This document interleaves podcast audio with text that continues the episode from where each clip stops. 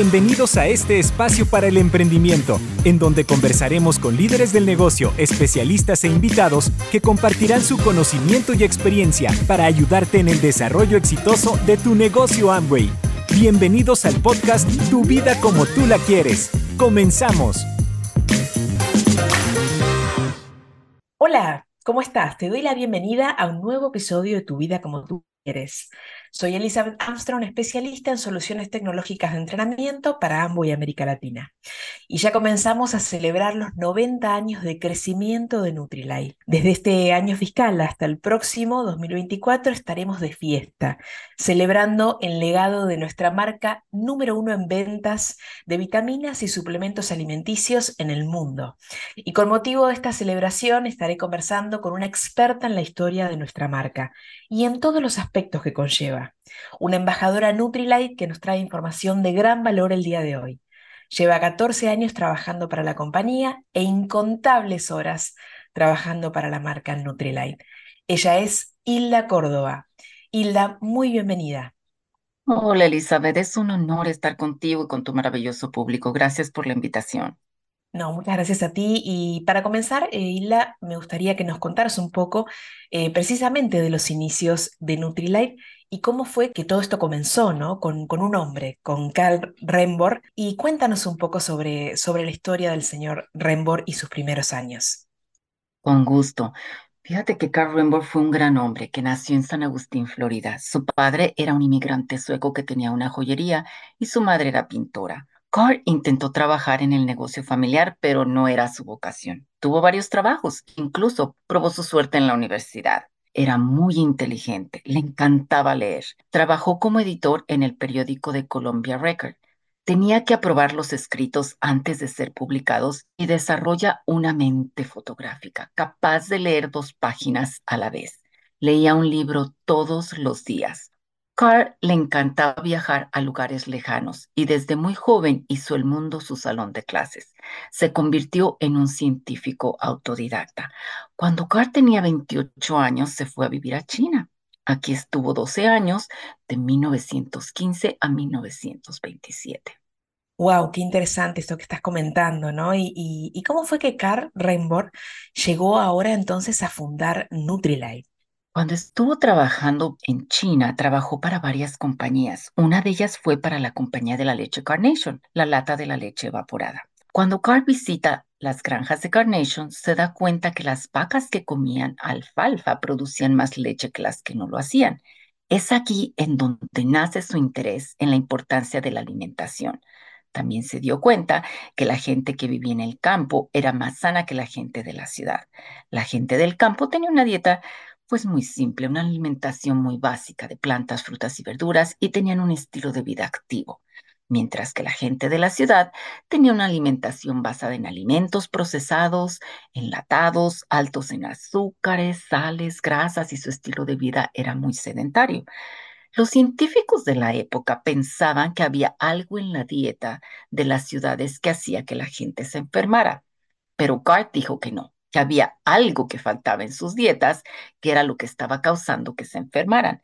Desde entonces dedicó toda su investigación a devolverle a las personas su salud, agregando a la dieta lo que les hacía falta para ser saludables. De hecho, en 1921 desarrolló concentrados de alfalfa para ayudar a las personas que tenían problemas de malnutrición en China.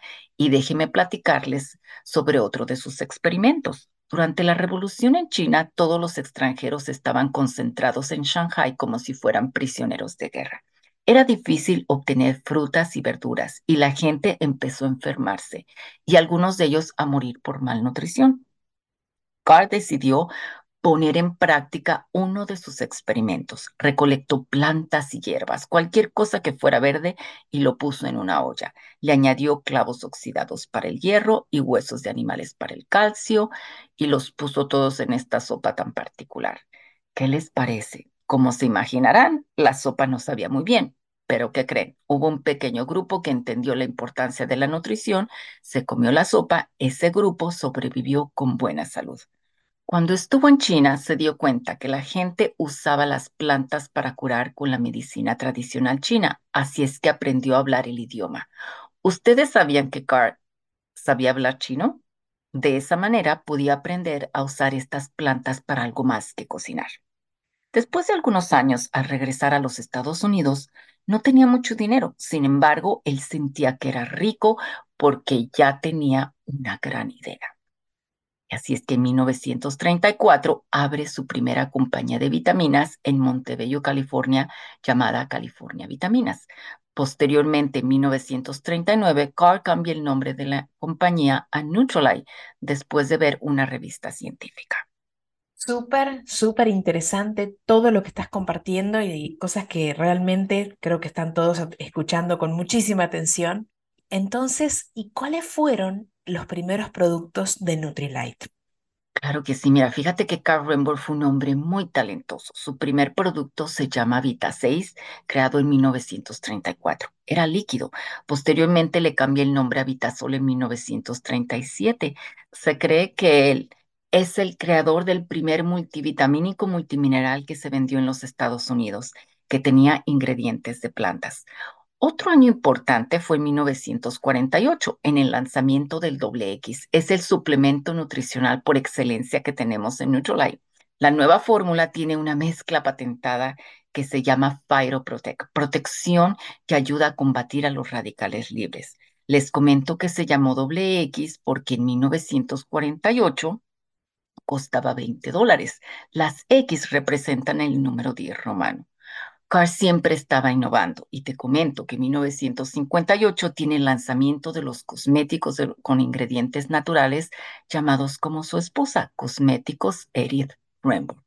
Cuando Carr y su esposa venden las acciones de Nutrilite y los cosméticos de Edith a la compañía de Amway, le cambian el nombre a Artistry. Carr quería vender sus productos fuera de los Estados Unidos para ayudar a las personas, pero se necesitaba más inversión. Y esta es la razón por qué deciden vender las acciones de sus empresas a la compañía de Amway. Me encanta, ¿no? Y, y, Hilda, ¿y cuándo Nutrilite comienza a tomar trascendencia mundial como marca de suplementos alimenticios? El primer país fue Canadá en 1974. Posteriormente, en 1992, se obtiene la Granja de México en el Petacal, Jalisco, con 900 acres. Esta era una tierra virgen, pura, sin contaminantes. En 1996, Nutrola está en más de 25 países y su venta anual superó más de un millón de dólares. Posteriormente, en 1997, nos encontramos en 28 países teniendo 15 mil empresarios. Y no muy, mucho después de eso, en 1998, se obtiene la granja de Brasil. Es la granja más grande de todas, con un maravilloso clima húmedo para el crecimiento de nuestra cereza cerola, que es en donde obtenemos nuestra vitamina C. Y pues te comento que Nutrilite en el 2003 tiene ventas anuales de 2 millones y se encuentra en 50 países. No mucho tiempo después de eso, en el 2005, el X está en más de 30 mercados. Y ahora Nutrilite está en más de 60 países con aproximadamente 30 millones de empresarios. Bueno, la verdad es eh, que yo quedé fascinada con todo lo que nos has eh, compartido. Eh, realmente esto es solo una parte de todo lo que vamos a estar eh, conociendo sobre los 90 años de Nutrilite y que viene muchísimo más en el 2024. Así que darte las gracias, Hilda, por toda la información que nos compartiste en este podcast. Y, y como les decía, seguiremos en otros episodios contando mucho más sobre este aniversario de nuestra adorada marca Nutrilite. Muchas gracias a ti, Elizabeth. El gusto es mío de compartir lo maravilloso que es Nutrilite y el legado de nuestro fundador, Carl Rembor. Fue un honor estar con todos los que nos escuchan. Saludos cordiales. Y a ti que estás del otro lado, te espero en un próximo episodio de Tu vida como tú la quieres. Hasta pronto. Gracias por escuchar nuestro podcast Tu vida como tú la quieres. Nos vemos en un próximo episodio.